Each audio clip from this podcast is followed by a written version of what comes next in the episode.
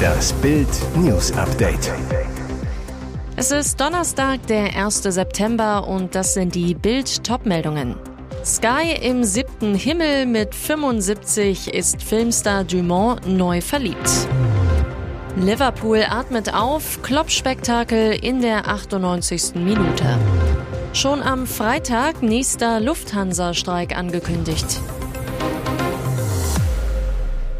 Sky im siebten Himmel mit 75 ist Schauspieler Dumont neu verliebt. Die Liebe kommt, wenn man es am wenigsten erwartet. Im Januar gab TV-Star Sky Dumont der ORF-Journalistin Julia Schütze ein Interview für deren Podcast Talk to Me. Das Gespräch fand per Videoschalte statt. Sie saß im ORF-Landesstudio in Klagenfurt, er in seiner Wohnung in Elbnähe. Und tatsächlich, auf einer Entfernung von rund 830 Kilometern Luftlinie vor dem Computer sitzend, flogen zwischen Sky Dumont und Julia Schütze erste Flirtfunken. Inzwischen sind sie seit gut fünf Monaten ein Liebespaar. Pendeln zwischen beiden Wohnorten waren auch schon gemeinsam im Liebesurlaub, erfuhr Bild exklusiv aus ihrem Umfeld. Ja, wir sind ein Paar, uns geht es gut und wir haben Pläne, bestätigt der Schauspieler und Werbestar Bild auf Anfrage sein neues Liebesglück. Liverpool atmet auf, Klopp-Spektakel in der 98. Minute. Liverpool gewinnt ein Wahnsinnsspiel gegen Newcastle United in wirklich allerletzter Sekunde mit 2 zu 1. Danach sieht es aber 98 Minuten nicht aus. Zuerst der Traumeinstand für Newcastles neuen Star Alexander Isaac. Der 70 Millionen Mann erzielt gegen Liverpool in der 38. Minute im ersten Spiel sein erstes Tor. Er war es vor wenigen Tagen von Real Sociedad nach Newcastle gewechselt. Firmino gelingt in der zweiten Halbzeit der Ausgleich, dann beginnt das Klopp-Spektakel. Liverpool ist klar, das bessere Team drängt auf den Siegtreffer. In der 31. Minute bringt Kloppo Joker Fabio Carvalho für Rechtsverteidiger Alexander Arnold. Fünf Minuten Nachspielzeit werden angezeigt. Am Ende waren es acht. Und in der 97. Minute holt Salah tatsächlich noch einmal eine Ecke heraus. Newcastle kann die Kugel nicht klären und der Portugiese Carvalho trifft schließlich doch noch zum 2 zu 1. Diese drei Punkte könnten für Liverpool Gold wert sein. Nach einem Holperstart mit zwei Unentschieden und einer Niederlage nehmen die Reds jetzt Fahrt auf. Am Freitag geht nichts mehr. Passagiere der Lufthansa müssen wieder mit Streiks der Piloten rechnen. Die Gewerkschaftsvereinigung Cockpit verkündete am späten Mittwochabend einen ganztägigen Arbeitskampf für diesen Freitag, den 2. September. Das hat der Vorstand nach intensiven Verhandlungen mit dem Unternehmen und auf Antrag der Tarifkommission beschlossen, wie ein Sprecher mitteilte. Bestreikt werden sollen von Deutschland abgehende Flüge der Lufthansa. Fakt ist, der Streik dürfte zu massiven Flugausfällen führen und die Reisepläne tausender Passagiere durchkreuzen. Zuvor hatte die Lufthansa schon über den ganzen Sommer tausende Flüge wegen Personalmangels an Flughäfen und bei der Airline selbst gestrichen. Offizieller Anlass sind die aus Sicht der Gewerkschaft gescheiterten Verhandlungen über einen neuen Tarifvertrag. Auch Gespräche hinter verschlossenen Türen und ein verbessertes Angebot des Unternehmens aus der vergangenen Woche brachten kein Ergebnis. Kleiderpanne bei US Open, Outfitwechsel, weil ihr Rock zu hoch flatterte. Der kanadische Tennisstar Bianca Andreescu sorgte bei ihrem Erstrundensieg gegen die Französin Harmony Tan bei den US Open für eine kuriose Unterbrechung. Während des Matches flatterte der US Open Siegerin von 2019 nämlich immer wieder der Rock ihres Nike Sportkleides hoch, behinderte sie bei Vorhandschlägen und beim Laufen. Da platzte ihr irgendwann der Kragen. Wegen der Kleiderpanne forderte sie beim Schiedsrichter eine Unterbrechung, damit sie ihr Outfit wechseln konnte. Gegenüber dem Schiri beschwerte sich Andreas Kuh live für alle am TV zu hören lautstark über ihr Tenniskleid, motzte, das ist nicht mein Fehler, das ist Nikes Fehler, das Kleid ist so mies, ich muss gehen, das ist so schlimm schlimm. Und der Unparteiische, der gewährte dem kanadischen Tennisstar die Pause für einen Outfitwechsel.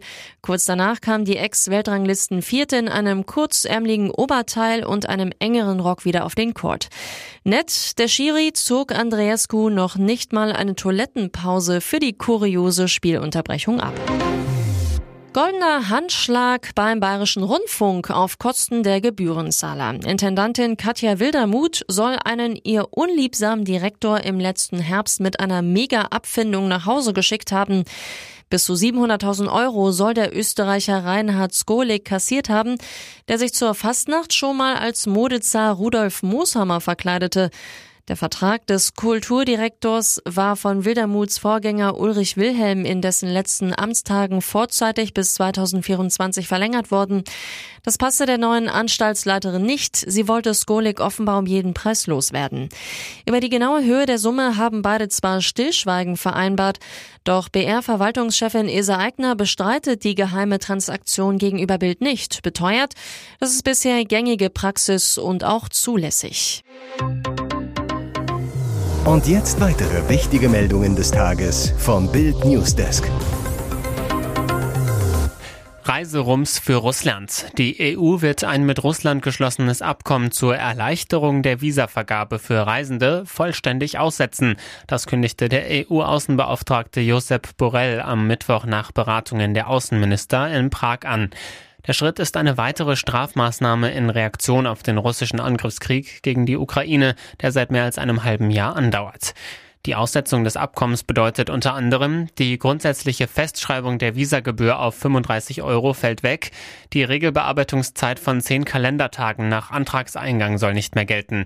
Heißt, die Mitgliedstaaten können nun eigenständig entscheiden, wie sie die Visavergabe an russische Staatsbürger regeln.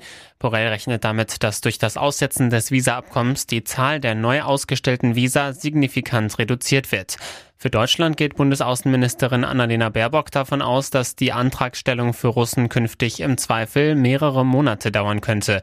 Ein allgemeiner Visabann, wie ihn die Ukraine und einige osteuropäische Länder gefordert hatten, ist nach der Grundsatzeinigung der EU derzeit nicht vorgesehen. Bundesgesundheitsminister Karl Lauterbach will langfristig in ganz Deutschland rund 1000 Gesundheitskioske einrichten. Diese sollen vor allem Patienten in sozial benachteiligten Regionen helfen. Vorbild ist dabei Hamburg, wo der SPD-Politiker am Mittwoch im Stadtteil Billstedt einen dort bereits seit 2017 bestehenden Gesundheitskiosk besuchte. Lauterbachs Gesetzesinitiative zufolge besteht die Hauptaufgabe der Kioske darin, den Zugang zur Versorgung von Menschen mit besonderem Unterstützungsbedarf zu verbessern und die Versorgung zu koordinieren. Weder Geldbeutel noch Wohnort dürften über die ärztliche Behandlung von Patienten entscheiden, sagte Lauterbach.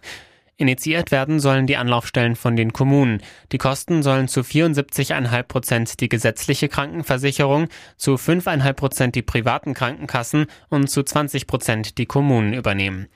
Ziel sei, pro 80.000 Menschen einen Kiosk zu errichten. Für die Patienten sollen die Kioske unter anderem medizinische Behandlungen vermitteln, beraten und bei der Klärung gesundheitlicher und sozialer Angelegenheiten unterstützen. Außerdem sollen von Ärzten veranlasst in den Kiosken Pflegefachkräfte einfache medizinische Routineaufgaben erledigen, etwa Blutdruck und Blutzucker messen, Verbände wechseln oder Spritzen verabreichen. Megans Tagebuch wieder aufgetaucht. Wenn es das Licht der Welt erblickt, wäre es Dynamit. Dieser eine Satz dürfte die Ohren der Queen zum Klingeln bringen.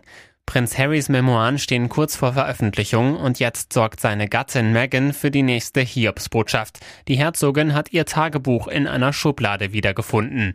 In dem brisanten Interview mit dem Magazin The Cut erzählt Meghan von ihrem letzten Kurztrip nach London, um das Jubiläum der Queen zu feiern. Sie zog mit Harry und den Kindern kurzzeitig in ihr altes Heim, Frogmore Cottage. Da machte sie die brisante Entdeckung. Meghan, du gehst zurück und öffnest Schubladen und denkst, oh mein Gott, das habe ich dort in mein Tagebuch geschrieben. Und Harrys Familie fragt sich, ja, bitte, was hast du da reingeschrieben? Denn Meghan führte Tagebuch, als sie und Harry noch für den Palast als Senior Royals arbeiteten. Und die Zusammenarbeit mit Harrys Verwandtschaft entpuppte sich bekannterweise als nicht besonders harmonisch. Meghan warf Harrys Familie vor, sie nicht genug in Schutz genommen zu haben vor der zynischen britischen Presse. Sie verfiel in eine Depression und der Palast soll ihr professionelle Hilfe verwehrt haben. Ein Insider über Megans Tagebuch. Wenn es das Licht der Welt erblickt, wäre es Dynamit. Weitere spannende Nachrichten, Interviews, Live-Schalten und Hintergründe hört ihr mit Bild TV Audio. Unser Fernsehsignal gibt es als Stream zum Hören über TuneIn und die TuneIn-App auf mehr als 200 Plattformen, Smart Speakern und vernetzten Geräten.